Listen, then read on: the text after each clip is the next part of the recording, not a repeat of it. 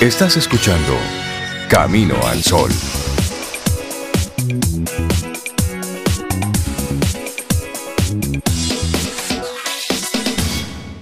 Caminoalsol.do, esa es nuestra página web. Entra, visítala. Ahí hay unos cuantos artículos que siempre estamos compartiéndote. Y a propósito de, de contenidos que podemos compartirte sobre Camino al Sol, estamos utilizando diferentes plataformas eh, que están disponibles. Y una de ellas es Zoom, a través de la cual muchos nos estamos conectando a través de, de videoconferencias, también llamadas solamente audio. Y también hay otro servicio que es de Cisco, que es Webex. Ese es otro que se está también utilizando mucho. Y también hay gente utilizando eh, el servicio de videoconferencia de, Google. Exacto, el... Y también Teams de Microsoft. O sea, hay una serie de, hay, muchas herramientas. para videoconferencia, así es. Y ahora más que nunca, pues eso es otro medio, se convierte en otro espacio y como tal también de alguna manera genera una serie de, vamos a decir que normas de buena conducta. De comportamiento. No, y más que es un espacio donde no todo el mundo había incursionado el hacer videollamadas, no todo el mundo lo había hecho y sobre todo la manera que le estamos haciendo ahora que es en grupo. Y ahí eso tiene para, para muchos tiene un reto. Y nosotros vamos ahora así a compartirte algunas cosas que es importante que lo tomemos en cuenta a la hora de usar esta herramienta de la, de la tecnología. Y uno de los elementos a los que tenemos que prestarle atención es en la funcionalidad, es decir, en saber identificar si te están escuchando, si te están viendo. Y esos son dos botones importantes, son dos botones fundamentales que nosotros debemos tener en cuenta. Para iniciar una videoconferencia solo hay que saber usar dos botones, porque mucha gente le tiene terror. Y anoche yo tuve una, una conferencia sobre y duramos de los 40 minutos, 15 minutos tratando de explicarle a una persona cómo poner a funcionar la cámara. Tuvimos que hacerle hasta un tutorial. Entonces para un uso. Te entiendo. Tú me entiendes, ¿verdad? Totalmente. Mira, según el gurú de la eficiencia directiva Mark Murphy, él ha explicado a la revista Forbes que todo el mundo debe usar la cámara. No hacerlo crea una situación de asimetría. Es decir, o nos vemos todos o solamente nos escuchamos. Pero sea el medio que se utilice, debemos estar todos de acuerdo. Eh, o sea, todos utilizando lo mismo. O la cámara o sin la cámara, pero todos igual. Todos, todos, todos debemos estar de acuerdo. Pero, pero también hay que tomar en cuenta que si tú tienes una muy buena conexión a internet, eso no te traería problemas. Pero si tu conexión no es muy buena, entonces el video, como decía Rey ayer, eh, ocupa mucho ancho de banda, o sea, mucha de la, de la, de la conexión que tenemos disponible, entonces te puede traer situaciones. Por eso, bueno, sí, yo estoy de acuerdo que o todos o ninguno, sin embargo, en la situación nuestra, no necesariamente tiene que ser así. Por ejemplo, nosotros estamos utilizando solamente el audio. Porque es lo que necesitamos que salga al aire. Yo estoy loca por ver a Reinaldo, a Cintia y a Laurita, pero él no me deja. No, nos vemos en un ratito.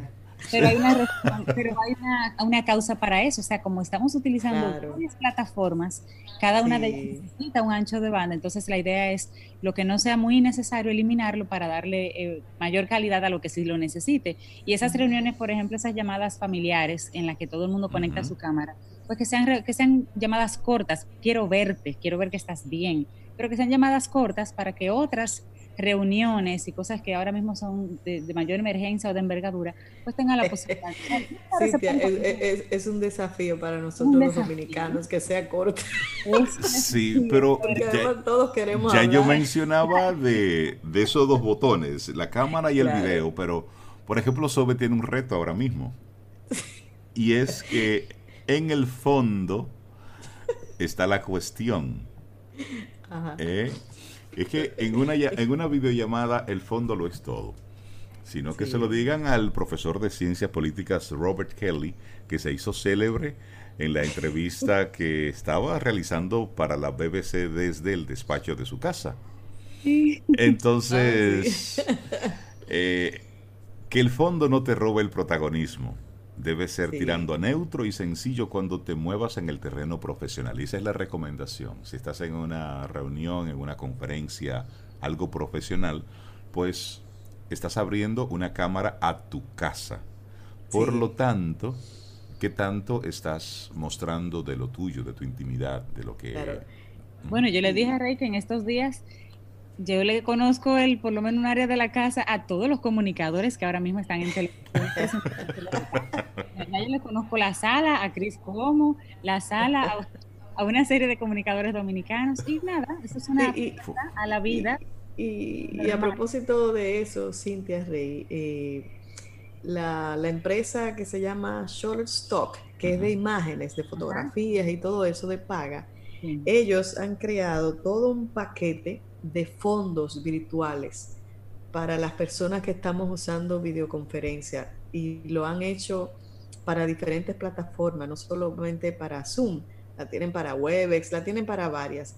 Así que yo les invito, le voy a pasar la, el enlace, la dirección de esa compañía para que exploren ahí y puedan entonces utilizar fondos virtuales. El truco es que el fondo, si vamos a utilizar uno virtual, debe ser algo liso. Exacto. Para que no se distorsione. Pero es una alternativa, Cintia Rey, a que muestren algo que no necesariamente, bueno, algo que sea más agradable posiblemente a la vista y más neutro, digamos.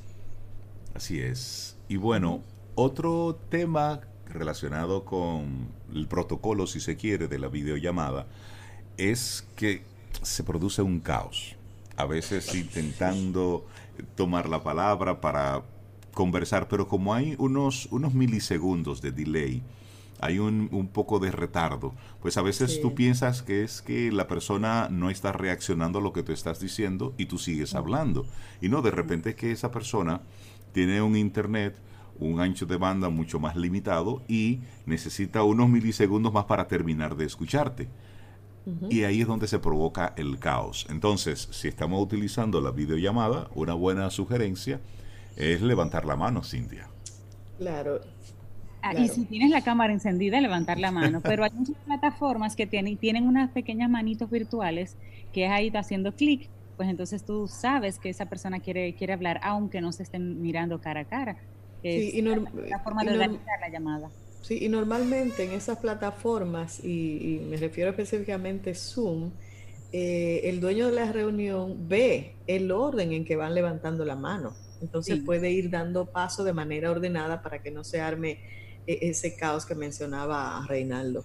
Eso no funciona con los infantes ni los Ortiz. No, no funciona. el plan es que no hay plan.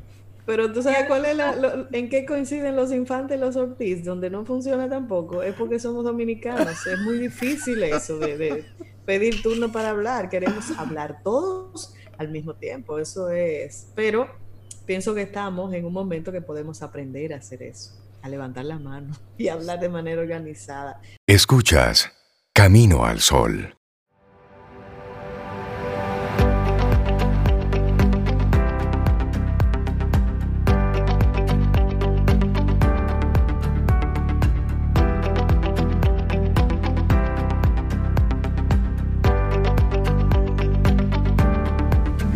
El trabajo más productivo es el que sale de las manos de un hombre contento. Víctor Puchet.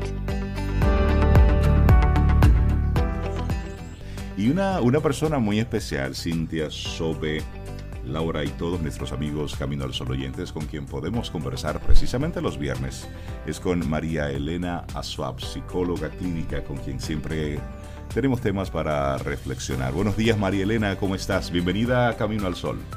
Buenos días, muchas gracias. Buen día, María Elena, ¿cómo estás? Qué bueno escucharte.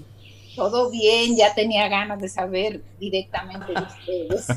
Ah, pues ya estamos aquí conectados. Claro que sí, claro que sí.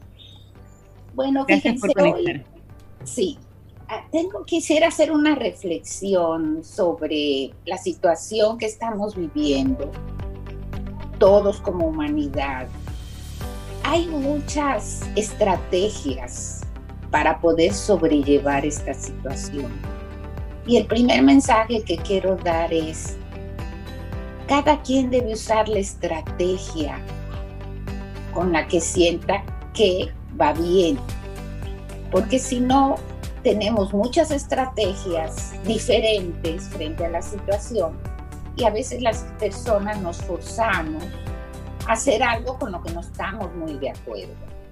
Entonces, lo primero que quiero decirles es que esto que voy a sugerir el día de hoy pase por su corazón y se den cuenta si es lo suyo, ¿verdad? Hay evidencia científica de que ha funcionado en muchos países, esto es una investigación y datos de un trabajo internacional, pero sobre todo, cada quien sienta si esto es para cada uno. Y si no, pues es una estrategia más que conocida. Así que, dicho esto, el énfasis de hoy va a ser puesto en cómo aumentar nuestra resiliencia a través de grupos de apoyo. Todos sabemos que actualmente enfrentamos un trauma colectivo. Toda la humanidad se encuentra amenazada por la presencia del coronavirus.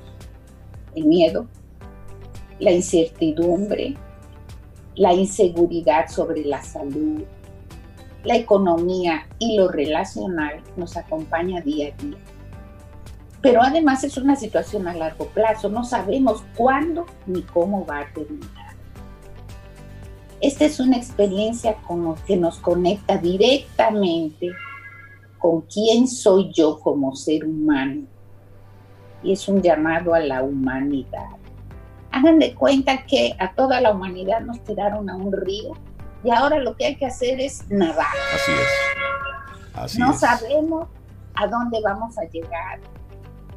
Tampoco es tiempo de ir al pasado y decir, ¿por qué me tiraron aquí? ¿Por qué me metieron aquí? ¿Quién fue que falló? Sí, comenzar con el por qué. Eso no funciona. Exacto.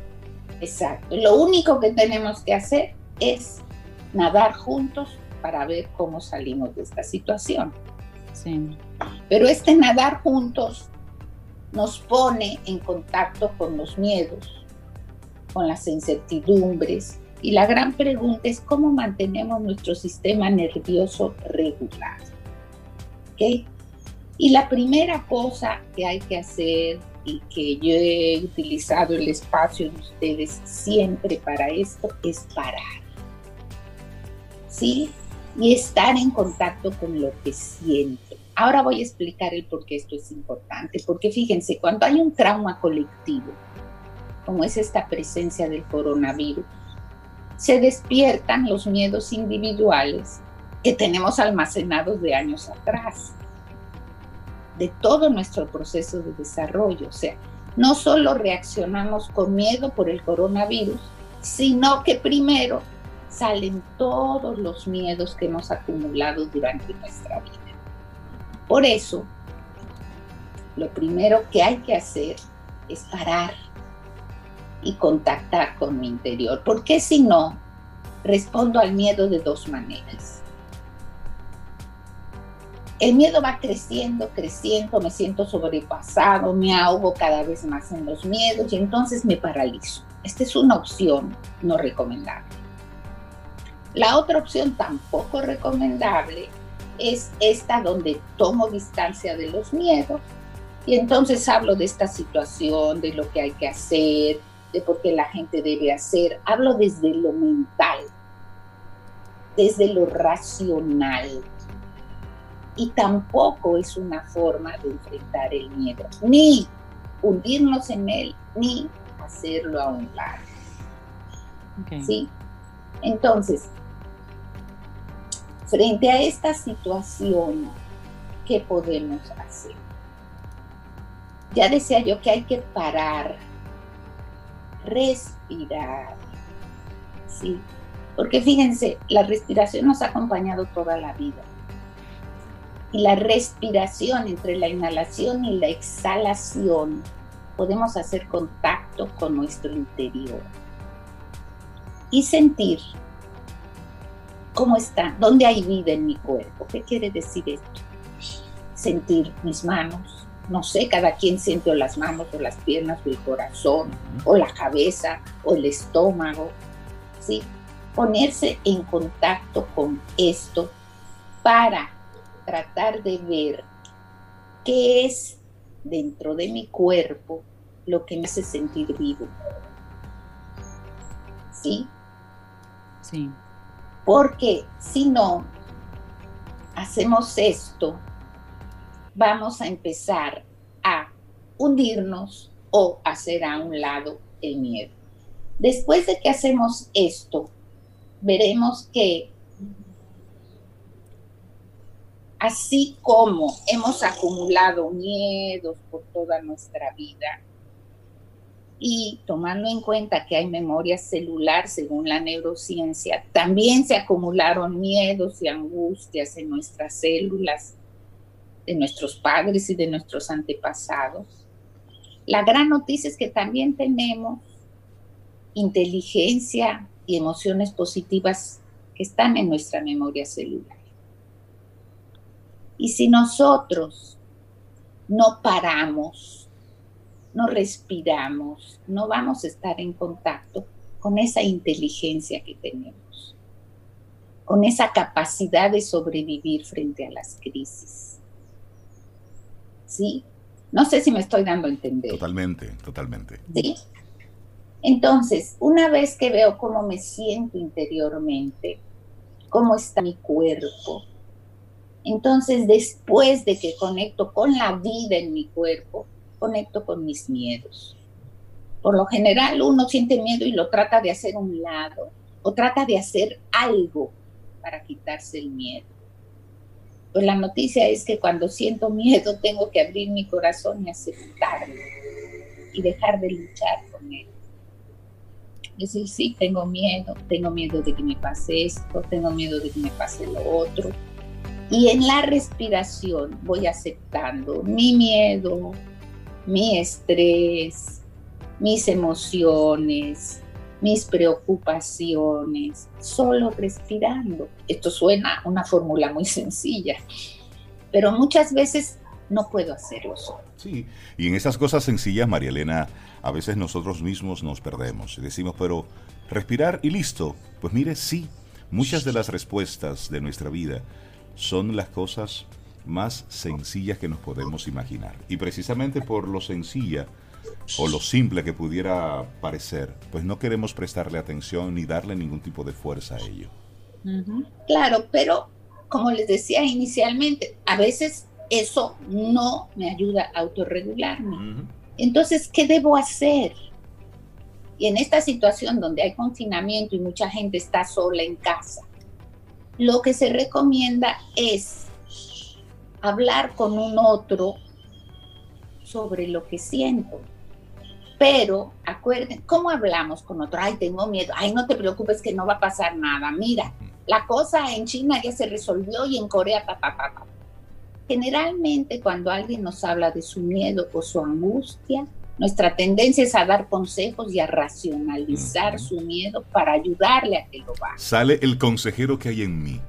El consejero que hay en mí. Cuando yo doy un consejo, las personas no se sienten unidas a mí, se sienten juzgadas por mí. Por eso lo que se recomienda es simplemente escuchar con el corazón abierto y todos los sentidos presentes. No es dar respuesta, no es decir qué hacer, es simplemente decir te entiendo, a mí también me pasa, es difícil. Es decir, que si yo siento mucho miedo y me siento abrumada y llamo a un amigo, a otra persona, y le digo, mira, me estoy ahogando de miedo, estoy muy preocupada, tengo esta situación, el otro lo que debe hacer es escucharme con el corazón abierto y decir, ¿qué te pasa? Cuéntame. Y aportar a que el otro habla de lo que siente sin dar consejos mentales ni racionales. Sin juzgarlo. Sin juzgarlo. Esto nos lleva a que yo que tengo la ansiedad, que estoy hablando con mi amigo, y a que el otro corregulemos nuestro sistema nervioso. Ya somos dos que regulamos las emociones. ¿Por qué? Porque hay un diálogo en presencia humana, Fíjense que en esta época el sentimiento de vulnerabilidad que tenemos todos nos abre el corazón. Todos sentimos lo mismo. Somos vulnerables ante este virus. Y entonces esto crea como una coherencia, como una cercanía que antes no estaba. Una cercanía que nos humaniza. ¿Sí? Entonces, si no me puedo regular yo solo con la respiración, busco cómo corregularme con otras personas, siempre y cuando esta comunicación con estas otras personas sea una comunicación en presencia absoluta. Estamos hablando con María Elena Azuad precisamente eh, sobre cómo en casa, en el lugar donde estemos, podemos ir no batallando, sino ir llevando este nuevo estilo que hemos tenido que adoptar, esta cuarentena, este quedarnos en casa. Muchos están solos, otros están acompañados de sus familiares y esos familiares a veces las relaciones son buenas, a veces no tanto y por eso interesantísimo el tema Marielena que nos estás compartiendo hoy. Claro, hay todo un tema con los que con los que están viviendo en convivencias 24/7 porque incluso el número de divorcios en China subió subió muchísimo después de la cuarentena. Al parecer vimos la, la otra cara, el lado B. Exacto, exacto. Entonces, sé que es un reto tener a la familia y todo lo que esto implica con los niños, pero este es un tema adicional. Si usted logra autorregularse a sí mismo, la relación con la familia mejorará. Hay varias cosas que se pueden hacer, pero hoy me quiero centrar en esto de la autorregulación, la corregulación y la creación de grupos de apoyo comunitarios. Gracias a la tecnología podemos estar en contacto con mucha gente. Sí, uno puede tener contacto con gente que no ha visto hace mucho tiempo y puede verla, puede verla, puede acercarse con su propia humanidad, ¿sí? Y esto es muy importante porque la existencia de los grupos es lo que inicialmente favorece la construcción de la humanidad. El humano no es aislado, el humano se forma en grupos. Entonces hay que construir estos grupos de apoyo, estas comunidades de apoyo. Pero fíjense cómo se da ahora con Zoom, por ejemplo. Uno dice, vamos a juntarnos en Zoom. Habla todo el mismo, todo el mundo al mismo tiempo, nadie escucha a nadie. Es simple. Eso no. Pero es, una transferencia de, lo que vivimos cuando estamos juntos físicamente. Así es. Y esto es no estar presente. Sí. Esto es no escuchar con todos los sentidos. Tenemos tanta necesidad de verbalizar nuestra propia ansiedad que no escuchamos al otro. ¿Sí? Y en muchas ocasiones he dicho aquí en el programa que justamente los psicólogos vivimos de eso, de escuchar, de devolver. Y en la medida que uno hace, claro, con muchísimo conocimiento atrás, pero es una actitud de presencia frente al otro, lo que al otro lo va calmando. Y si el otro se calma, hay un reflejo sobre mí mismo. ¿Sí? Entonces, tengo tres herramientas para enfrentar esta situación de trauma colectivo, que ya dijimos trae a la superficie el trauma individual. Uno, respirar. Pero respirar estando consciente de lo que siento vivo en mi cuerpo. Puedo sentir los latidos del corazón, puedo sentir mi estómago, puedo sentir los pulmones ensancharse. Quedarme ahí. Hacer este ejercicio un tiempito y van a ir viendo cómo se regula el sistema nervioso. Pero si no puedo, puedo hablar con otra persona para corregularme con esa otra persona. Y verbalizarlo. Cuando no puedo controlarme, pues puedo verbalizarlo. Exacto. Porque aquí no, bueno, no sé, a veces no está muy bien visto decir tengo miedo, mira la no, hombre, no, no te va a pasar nada. No, escuchar, escuchar, sostener. Es como cuando un hijo se acerca a uno y tiene miedo y entonces uno dice, no, hombre, no, pero no hay ningún monstruo, pero no hay... Lo que hay que hacer es abrir, ¿y cómo es el monstruo? ¿Y qué te está diciendo? ¿Y qué soñaste? Esta es la actitud de presencia absoluta y de conexión, de conexión, porque estoy sintiendo lo mismo. Y tercera cosa, la generación de grupos de apoyo que hagan actividades juntos, que se conecten al mismo tiempo, aunque yo no los vea, ¿verdad? Y esto va generando una sensación de bienestar y de curación. Yo veía el otro día, y voy a ver si lo rescato para mandárselos, en un hospital de Barcelona, en medio de la intervención o antes o después, todo el personal se para, cantan om, hacen un mantra. Independientemente de esto es, hay un alto para recargar pilas. Porque si no lo hacemos, nos recalentamos y explotamos. Y la última cosa que quisiera decir es que cuando yo estoy en un grupo o cuando logré regularme, puedo tener la capacidad de dar. Fíjense la palabra tan interesante que es responsabilidad. Responsabilidad no es hacer lo que uno tiene que hacer. Responsabilidad es tener la habilidad de responder en la situación actual. Y esta habilidad de dar las mejores respuestas viene cuando paro.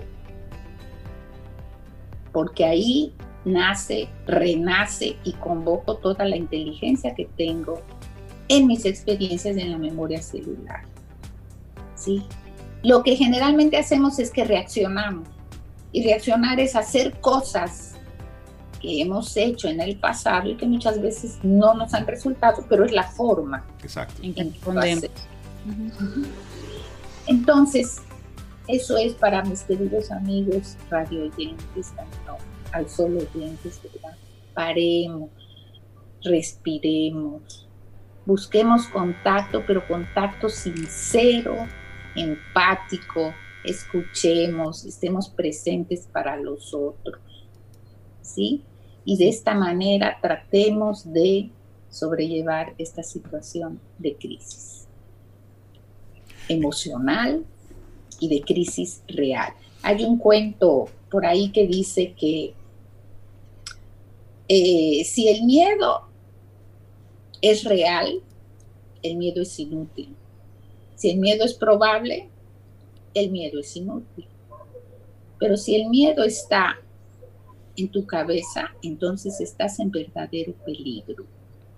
¿Sí? Por eso hay que ver qué tengo en la cabeza y en el corazón. María Elena Suad, muchísimas gracias por compartirnos este tema. Nosotros aquí prestándote atención con mucho, con mucho cuidado, porque sé que a muchos amigos, amigas Camino al Sol oyente le hacen todo el sentido todo lo que nos estás compartiendo en esta mañana. Muchísimas gracias, que tengas un viernes preciosísimo, que tengas una muy buena semana. Muchas gracias. Excelente, María Elena. gracias. Gracias a ti por esa disposición. ¿Quieres formar parte de la comunidad Camino al Sol por WhatsApp? 849-785-1110. Camino al Sol.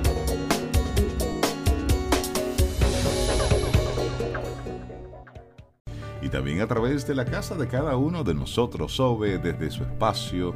Yo estoy en la terraza, Cintia está en la sala y Melissa Moya, nuestra profe de música, también está en su casa. Buen día. Hola Melissa. Hola Melissa. Hola, los extrañaba. bueno, hoy más que nunca, Melissa, aparte de que sí te extrañábamos mucho, hoy más que nunca vamos a a, depender mucho de la imaginación para trabajar tus temas. si la musicalidad realmente en este caso es tan virtual, mucho más virtual que de costumbre, va a requerir de, de, de todos nuestros sentidos. O sea que esto va a ser una interesante lección en el día de hoy. bueno, pues eh, gracias. bueno, hoy, hoy tenemos un tema, un tema interesante, Melissa, a propósito de lo que hemos estado viendo en todas estas semanas. Artistas haciendo colaboración, cada quien desde su espacio. Y así han sido muchas las, las canciones, las composiciones que han surgido en estos días, los conciertos que se han estado que se han estado realizando y un tema importante, la formación, la educación. Entonces vamos a mezclar todo esto y hablaremos pues hoy de pedagogía musical virtual. Correcto, correcto. Eh, a ver, yo sé que a raíz de la situación, bueno, que estamos viviendo, que ha sido difícil y desprevenida para todos, hay muchos factores que a lo mejor nos están afectando eh, de una manera no tan positiva, pero también entiendo que se presenta un mundo de oportunidades que antes nosotros no veíamos. Entonces, por ejemplo, antes estábamos con el ajetreo de día a día, a lo mejor no estábamos tan presentes en casa, o no compartíamos lo suficiente con nuestra familia y no nos dábamos cuenta de cosas que ahora sí podemos notar y que estamos trabajando. Entonces, en el ámbito de la música ha pasado también lo mismo y de hecho me ha tocado de manera particular adaptarme a todo un nuevo sistema. Eh, yo sé que como los que escuchan este segmento tienen interés por la música, eh, muchos también me han preguntado constantemente, yo quiero aprender música o mi hijo quiere aprender música, ¿qué tú me recomiendas? ¿O dónde yo voy? Bueno, pues para eh, aquellos que pretendían seguir aprendiendo música y aquellos que a lo mejor ahora comiencen a hacerlo porque tienen más tiempo, eh, aquellos que se lo han preguntado, pues hoy precisamente voy a hablar de una pequeña guía de lo que pueden necesitar para eso. Primero, ¿qué está pasando en el ámbito musical, en dentro de las clases virtuales? Ustedes saben, eh, más los padres que tienen los niños en los colegios, que las clases no han parado sino que simplemente... Se han eh, transformado. Se han transformado y se han pasado a todos canales. Como que, ok, no, los alumnos no pueden venir a clase, que la clase vaya a los alumnos. no, y además, y además se han intensificado. Eso es un, comentario común y es que le están poniendo más tarea de lo normal. Sí, para y hay que tener cuidado con eso. Sí, pero hay que tener cuidado con eso. Por supuesto. Y también sobre, creo que también es un periodo de aprendizaje express para los docentes, principalmente para aquellos que se resistían a utilizar las herramientas de la tecnología en beneficio de la pedagogía, de la educación. Aquí estudiantes y docentes estamos todos estudiando. Claro.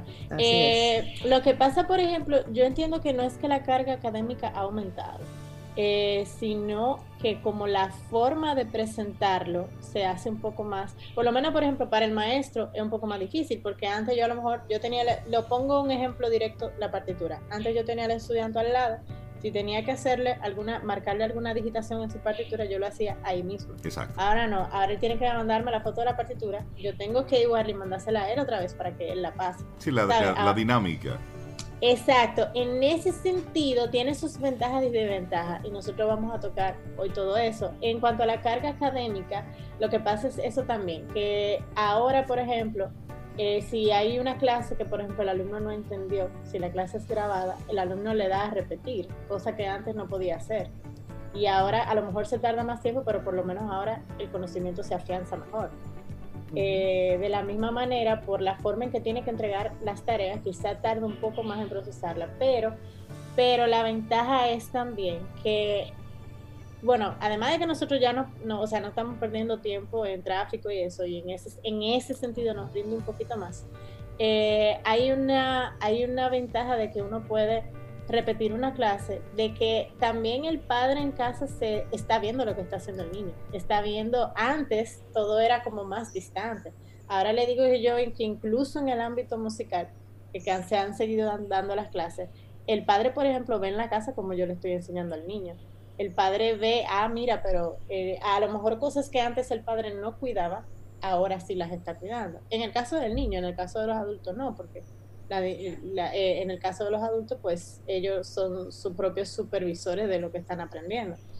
Entonces, ¿Qué está pasando? Bueno, las academias de música han seguido, así como los colegios, han seguido dando su clase virtual. Eh, todo como que nos armamos rápidamente un set dentro de la casa con el sí, yo tengo tres yo tengo tres sets en la casa o sea yo tengo uno donde está el piano grande que es para los alumnos adultos o que tienen ya que están avanzados y que necesitan un rango mayor del piano, yo tengo que enseñarles en ese porque ahí es que tengo todas las notas que necesito. Pero tengo otro set donde tengo una pizarra en el fondo y tengo también otro teclado abajo. Para, sí, porque entonces eh, también me ha dado una herramienta que, por ejemplo, las clases las puedo, o sea, y tengo un trípode colocado con mi celular ahí y tengo la computadora de otro lado. Y eso es, ok, clase tal hora, llamo a fulanito y entonces fulanito, ok, tú me ves, lo está todo seteado en el ángulo de que me vea las manos en el piano y que cualquier cosa que yo tenga que corregir, le corría por ahí.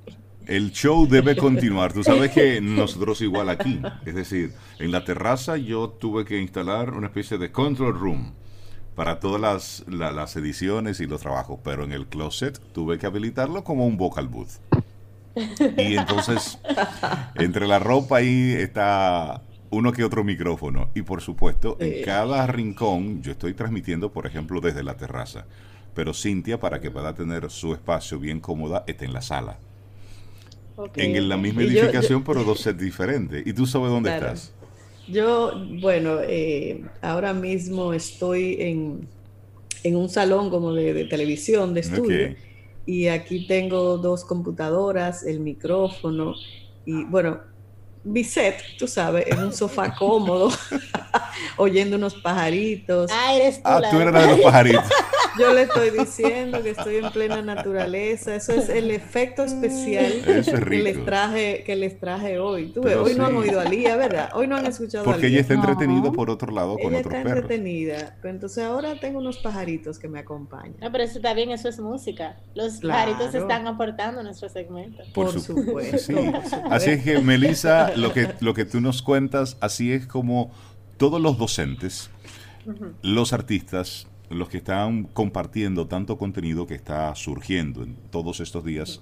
Hemos tenido muchos que improvisar, otros ya tenían su estructura así ya montada, pero lo interesante es cómo estamos ante esta nueva realidad, pues nos estamos montando, debemos hacerlo rápido, por eso eh, es un proceso de aprendizaje continuo y ahí lo decía, de cómo es un reto para ti como docente que el contacto físico es importante porque te estás enseñando algo, sí, un instrumento, algo muy práctico. Entonces, para ti supone un, reto interesante. ¿Y cómo los estudiantes, Melissa, han ido eh, aceptando, adoptando este nuevo método? Mira, realmente muy bien, sobre todo los niños, porque, ah, los pequeños. Lo que, ¿Qué es lo que pasa? Que ahora como los niños están en sus casas, lo número uno, fenómeno importante, están estudiando más. Ah. O sea, tienen más tiempo de sentarse en el piano y están estudiando más. A, yo, a mí me estaba comentando... Esa, esa herramienta de, mira, no solamente es para ver muñequitos y jugar, mira, estoy aprendiendo, estoy haciendo cosas. Claro, pero ni... Para la escuela o algún tipo de, de, entrenamiento, de conocimiento, ya se quedan conectados con ese chip, de, se puede usar para aprender otras cosas. Claro, y ni siquiera solamente la tecnología, sino que, o sea, ellos en la, en la casa, en su instrumento, ellos se están sentando más a tocar, independientemente de que no estén viendo tecnología. ¿Por qué? Porque ya ellos no tienen ciertas distracciones que tenían antes. Antes ellos iban al colegio, le echaban con los amiguitos y hacían la tarea y estaban muy cargados. Y cuando llegaban a la casa, estaban a lo mejor saturados de eso y se ponían en el iPad y se ponían en las redes y todo. Ahora ellos se pasan el día en las redes, entonces ellos en la casa se aburren mucho. Eh, pasa, pasa con los niños más pequeños, sobre todo, que los padres mismos han tenido que llevar una dinámica también para levantarles el ánimo, porque algunos por la situación también se han deprimido un poco, algunos que, que dependen mucho de esa socialización. Y les puedo decir que, por ejemplo, yo cuando he visto a mis, a mis alumnos por red, ellos de una vez se alegran, porque, o sea, exacto, es un contacto que, ok, yo te estoy viendo en tu casa, no estamos ya en el aula de clase donde tú estás con nosotros, amiguitos, te estoy llamando yo personalmente a ti, tú desde tu casa y yo desde la mía, te estoy compartiendo mi espacio y tú me estás compartiendo el tuyo. Entonces, ahí se da una dinámica interesante que la mayoría de ellos sí lo han tomado bien y de hecho se han sentido especiales porque, pues, porque uno ha seguido con ese contacto. Y, eh, la, o sea, tiene sus ventajas y tiene sus desventajas. ¿Cuáles son las desventajas? Bueno, como bien dijo Reinaldo, es al ser una, algo práctico, hay cosas que yo resuelvo un poquito más rápido si tengo al niño al lado. Yo muchas veces, dependiendo de lo que yo esté enseñando, hay veces que yo necesito tocar la mano del niño o ponerle el dedo en una tecla específica del piano o enseñarle, por ejemplo, que sienta la tensión que hay en la mía, por ejemplo, en algún momento específico. Sí, que eso, es algo muy puntual y que la persona debe sentirlo de una forma u otra. Es decir, mira, el dedo es un poco más hacia la derecha o más hacia la izquierda. Sí, que, que sí, por ejemplo, cuáles son los instrumentos que a lo mejor están pasando más trabajo. El piano ya tiene, y sobre todo los teclados, que son electrónicos, pues ya tiene su afinación predeterminada. sí. Pero los instrumentos que hay que afinar y que los niños son muy pequeños y no saben cómo hacerlo, ahí sí se complica la cosa. Y si se rompe una cuerda, ahora mismo por la cuarentena es difícil conseguirla. Eso sí, eh, eh, en ese tipo de escenario sí quizás se complica un poquito. Pero fuera de eso, o sea, yo he entendido que es incluso a veces hasta más funcional, porque yo llamo al niño, por ejemplo, yo trato de hacer la clase por Zoom, porque Zoom me permite grabarla también. Y yo, por ejemplo, la puedo, o sea, se la puedo compartir a la directora así, bueno, mira, aquí te, me pasó tal y tal cosa, ¿cómo tú crees que yo puedo resolver esto? O mira, un ejemplo, mira cómo está fluyendo esto, o sea, y también yo misma puedo repetir y ver, déjame ver qué eh, ¿qué fue lo que, cuál es la pieza que él, que él estaba teniendo tal dificultad? ¿En qué compase para yo marcarle esto? O sea, eh, tengo otras herramientas que antes no tenía. Ahora, por ejemplo, le puedo compartir, le quiero enseñar algo al niño rápido, tengo la pizarra ahí mismo atrás, puedo compartirle rápidamente una partitura así como eh, acercada a algo que yo quiero mostrarle y lo puedo hacer de manera rápida. Entonces, esa es una ventaja. Otra ventaja es que el niño también está o sea, puedo hacer, asegurarme de cómo en su casa le está practicando. Por ejemplo, hay una niña que yo le di clase ayer que me di cuenta de que el piano de ella tiene una desconfiguración. Las notas que son más agudas se oyen más graves. Entonces, eso es algo que yo, por ejemplo, no sabía. Ella viniendo a mi clase porque yo no, no la escucho ella en la mm, casa. Claro, porque ella te estás viendo realmente su escenario en el que ella está practicando. Exactamente. También veía, por ejemplo, que el atril que tenía era hueco, entonces la forma que ponía la partitura le daba mucho trabajo y los niños son un poco, para manejar ese tipo de cosas, son un poco menos diestros que los adultos. ellos se adaptan a lo que hay. Exacto, sí, ellos no, ellos no piensan como que, ah, ellos no está cayendo esto. No, y tú dices, pero tú estás incómodo, sí, pero yo lo hago. lo que pasa es que, es que los niños no tienen las limitaciones que, nosotros ya tenemos, que nos vamos dañando a través del tiempo. Pero además, Melissa, perdón, una de las grandes ventajas de esta educación virtual, que obviamente implica más trabajo para ambos, es que eh, tú puedes hacer la enseñanza mucho más dirigida y personalizada. Totalmente. No es grupal todo el mundo, sino a un alumno específico tú puedes darle un seguimiento más cercano. Sí, eso es una, bueno, en el caso del instrumento generalmente es así, pero ah, bien es cierto que en el caso, pero pero no siempre, por ejemplo, yo, yo he dado, o sea, doy tanto clase personalizada como clase más grupal. En el ámbito, por ejemplo, de hay materias teóricas que yo doy que tienen que ver con armonía, por ejemplo, en donde yo enseño eh, en, dentro de la carrera de producción musical, los alumnos míos están que dicen, oye, cuando pase la cuarentena yo no quiero volver físicamente a coger clase, todos vamos a hacerlo presencial porque están encantados, porque porque las herramientas que tenemos hacen que ellos, por ejemplo, primero no se tienen que levantar temprano, pues la clase de temprano en la mañana, se pueden quedar en su casa. Segundo, llegan a tiempo, porque no tienen que levantarse temprano para ir.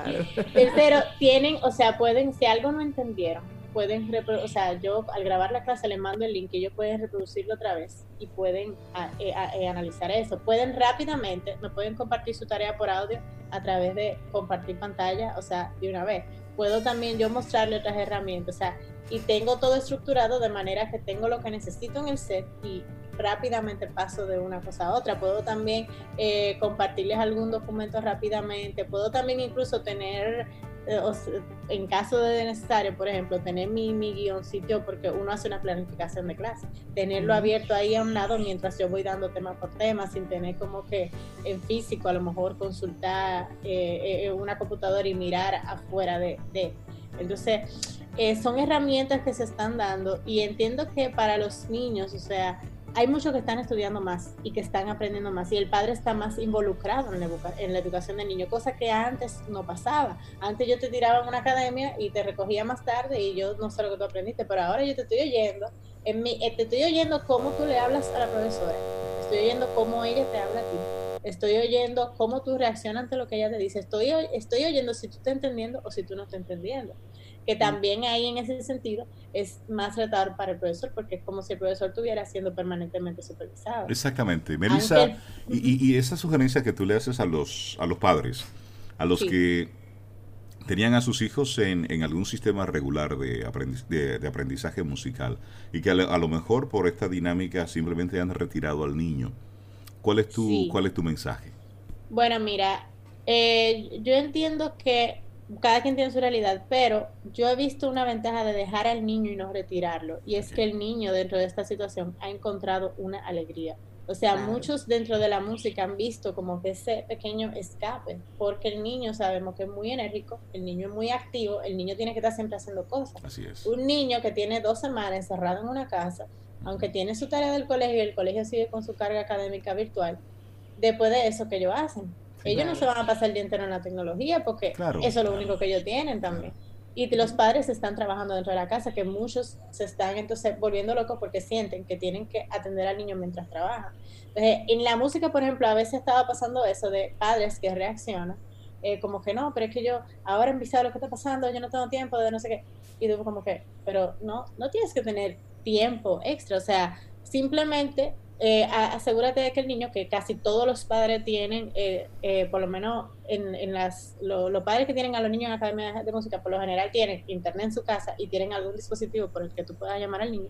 Y eso es todo lo que tú necesitas. El, el padre, el, el, profesor se encarga de todo porque el profesor le dice al niño lo que tiene que hacer.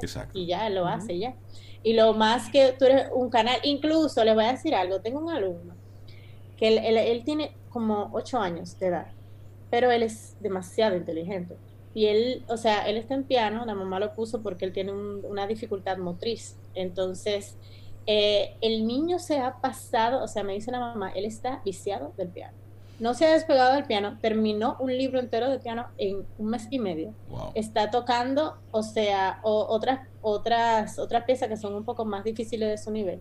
Y la mamá me dice, o sea, cuando yo le, porque en una de las academias nosotros hemos hecho como que doble modalidad, estamos dando seguimiento por videollamada, pero antes de eso, o sea, hay dos días a la semana que le mandamos un material al niño para que el niño vea por video y estudie. Sí, le hacemos un video para el niño, por ejemplo, una especie de tutorial de, ok, mira, hoy vamos a trabajar eh, la, es que sé yo, el formato de la escala de la menor armónica, eh, con las dos manos, no sé qué. Se le manda la partitura, se le manda el video, en el video él ve el piano B incluso hemos, o sea, hemos puesto colores eh, como que a medida que yo, por ejemplo, voy tocando en el piano, en la partitura se colorea eso que yo estoy tocando. O sea, que, que el niño puede como que asociarlo fácilmente. Exacto, ir, irlo siguiendo el video. En el caso de los niños pequeños, tienen la dificultad que más tiene en la lectura, que voy a tocar un poquito ese tema. Entonces, ¿qué pasa? Él ve ese, él ve ese ejercicio y yo lo mando. Y la mamá me dice, eh, no, pero, y yo, mira, usted vio, eh, pudo ver el video, no sé qué y el video, no, yo no sé, yo se lo reenvié al correo de él y yo al correo de él. Sí, yo le creo un correo porque yo trabajo, él tiene que buscársela, él tiene que atender su correo y hacer su cosa. Y el niño de los más bien, de 8 años, él ve su correo y no, y eso está bien, o sea, nuevos tiempos, sí, claro, nuevas medidas, no solamente y hacerlo independiente y responsable de su desarrollo. ¿Qué es lo que está pasando? ¿Qué es lo que está pasando que yo veo desde que empecé en educación hace eh, hace unos años. ¿Qué es, lo que, ¿Qué es lo que está pasando en la educación de nuestro país? Porque eso yo no lo veo fuera. Somos muy poco autodidactas. ¿Por qué? Porque sobre todo en esta era estamos acostumbrados a que el padre nos haga todo. En el caso de los que tienen nana, la nana nos haga todo. Y de que o sea, la tecnología nos los facilita todo y no pasamos el trabajo de aprender. Entonces eso es un problema, siempre lo vengo diciendo, eso no es bueno. A un niño cuando tiene una duda, yo no se la respondo, yo, o sea, mi, mi teoría de aprendizaje, que no me he hablado de, eso eh, ahí, pero brevemente, hay básicamente tres teorías, la del aprendizaje tradicional, aprendizaje conductista y constructivista. Tradicional es que yo te digo las cosas y tú te las aprendes por lo que yo te dije, pero en la constructivista, que es lo que yo utilizo, yo hago que tú busques el conocimiento por ti mismo, dándote unas herramientas bases. Entonces, un alumno que me pregunta qué nota es esa, yo no le digo qué nota es esa, yo le digo, ok, eh, ¿qué clave es esta? Ok, clave de sol, ok, sol en la segunda línea sol, y después de sol, ¿qué va? ala, y ese espacio está después de esa línea, ¿verdad? Y entonces, ¿qué nota es esa? Ala, ok, ya tú ves que tú sabes, entonces, ¿para qué tú me preguntas? o sea, eh, de verdad, de verdad, y el niño aprende, pero entonces cuando él se le olvida, él recuerda el proceso y él encuentra la nota por sí mismo. Entonces, así mismo, eh, entiendo que muchos padres se pierden en eso.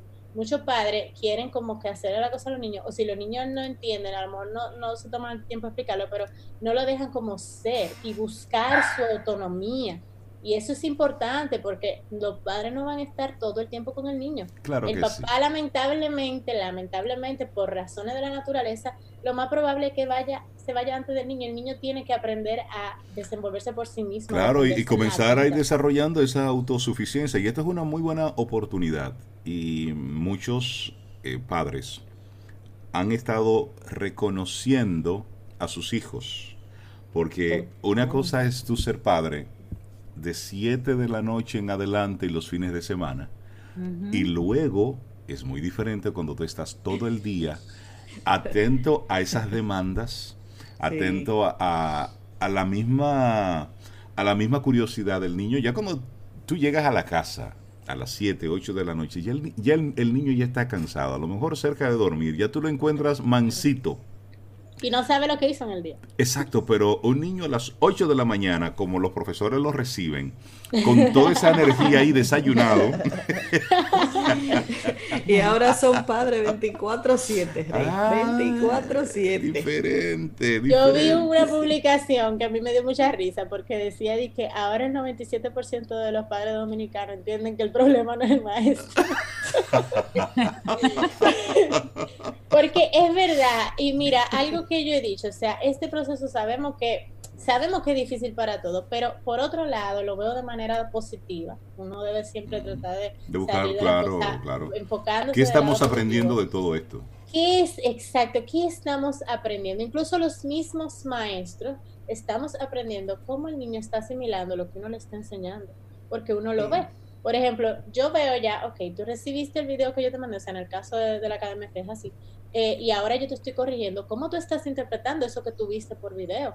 ¿Cómo, qué, qué laguna a lo mejor tú tienes que, que a lo mejor te está eh, imposibilitando una comprensión de un tema específico? Entonces, también el niño, o sea, en su casa, uno le está educando y el padre de mira, el niño tiene que tener su instrumento bien posicionado, el niño tiene que tener un espacio donde no, donde no sea interrumpido para continuar, el niño tiene que, hay por ejemplo padres que ya todo eso está seteado, yo llamo al niño y ya el niño está, incluso hay niños que yo he llamado directamente que bueno, que los padres le tienen ahí teléfono, aplicaciones, y que yo no tenía que hablar con el papá. O sea, que el papá me dice, sí, llama al niño, ya yo lo llamo y el niño está seteado con su, con su piano, con su partitura, con todo ready.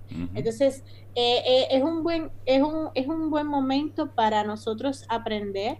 Eh, y entiendo que ahora también, en cierto modo, hay más tiempo, porque ya uno no pierde tiempo en el tránsito, no hay muchas cosas que se han, que han bajado, ¿no? Entonces, hay más tiempo incluso de aprender instrumentos. A aquellas personas que piensen precisamente en este periodo, eh, bueno, mira, déjame aprovechar, yo tengo una guitarra a lo mejor tirada que nunca uso, déjame desempolvarla, déjame... ¿Cómo yo aprendo? Miren qué pasa. En unos tiempos normales, por decirlo así, eh, las personas, lo ideal es que aprendan con un profesor y, y dentro de una academia. Porque, ¿qué pasa con las academias? Que la academia eh, tiene el conocimiento sistematizado y estructurado, mientras que si tú simplemente buscas en Internet, que es lo que mucha gente hace, lamentablemente te vas a quedar con lagunas, porque en Internet tú no tienes el conocimiento primero de manera organizada y segundo, y, pasa mucho en la música y en las artes, en Internet tú vas a encontrar muchas informaciones tergiversadas y como no son. Y si tú no eres una persona eh, como docta en eso, no te vas a dar cuenta. Como, como he visto muchos contenidos que dicen cosas que están erradas pero ¿qué, ¿qué, uno debe hacer, por ejemplo, en este momento? Si tú quieres aprender un instrumento, lo primero es eh, tener clara una cosa. la música, ya lo hemos dicho, es un idioma universal. cuando tú quieres, si tú quieres aprender, por ejemplo, de contabilidad y tú tienes un libro de contabilidad, hay un conocimiento básico que tú tienes que tener. ¿Cuál? Saber leer. Si tú no sabes leer, tú no vas a poder eh, aprender lo que dice ese libro. Entonces, pasa lo mismo. Cuando uno quiere aprender un instrumento, una partitura, lo básico es saber leer la partitura. Entonces, lo primero que yo les recomiendo a aquellos que quieran, por ejemplo, aprovechar este tiempo y buscar canciones y buscar tutoriales en YouTube, que aprendan primero lo que es notación musical. De hecho, hay páginas, hay una página que a mí me gusta mucho, que es teoría.com, se llama así mismo, teoría.com. Y ahí incluso está, o sea, la página está en inglés y en español, según la versión que tú quieras poner. Y ahí entiendo que hay lo básico de música para tú aprender a leer las notas. Y hay incluso ejercicio para ver, para que tú comprobar que aprendiste y te dicen si la respuesta que tú pusiste está correcta. Eh, luego de que tú aprendes a leer las notas, o sea, aprender una partitura que hay colocada en un sitio. Y claro, si vas a aprender guitarra, aprender tablatura también, porque muchas de las piezas de guitarra popular están en tablatura, que es otro sistema de notación que utiliza la guitarra eh, popular, por lo general. Entonces, también luego aprender a leer acordes. Ya después de que tú sabes leer eso y hacer las posiciones en el instrumento, que todas esas páginas lo tienen, o sea, leer las partituras, ya es simplemente tú buscar una pieza que te guste y buscar, o sea, así mismo, eh, acorde, qué sé yo, canción, eh, Bésame mucho, acordes, y te van ah, a, pero así, que yo así que yo toco música, profe. Yo busco. Este, ¿Cómo es que se llama esa página, Melissa? Repíteme. Eh, la página que yo recomiendo, teoría.com. Ah, esa yo no la conozco. Teoría.com. Esa, esa no la sabemos. Yo, esa, esa yo no la sé. Pero hay una, muy buena que es acordes, acordes y letras. Otra que es tablaturas. Hay muchas. Sí, ah, pero a ver, que ir, a, ver, a ver, a ver. Pero, pero, ah, pero, profe, profe Melissa, mire, este tema me gusta, está súper interesante y usted no está poniendo mucha tarea y una paginita de lo más chévere. Vamos a continuar con esta conversación en otro momento. Nuestros amigos Camino del Sol Oyente dicen, óyeme, la profe Melissa nos está dando hoy mucha info y es una motivación lo que tú nos estás compartiendo para nosotros para que desempolvemos el instrumento que tenemos ahí en casa. Encontremos a esa persona que nos puede guiar y si hay alguna persona que le interesa conectar contigo, ¿cómo puede hacerlo? Eh, bueno, me pueden escribir eh, a través de melisamoyaa.gmail.com y también en Instagram, arroba melisamoyaa. Profe Melisa Moya, nuestra experta docente en pedagogía musical virtual, porque estás haciendo ya toda una especialidad en esto. Melissa, muchísimas gracias. Buenísimo. Había comenzado el tema porque dar las clases que ella nos ofrece cada viernes. Es una forma de... Ya era una forma de... Melissa, que tengas un excelente día. Bueno, muchas gracias. Nos vemos. Bye. Gracias, Melissa. Bye, bye. Contigo hoy. Contigo siempre. Camino al Sol. Camino al Sol.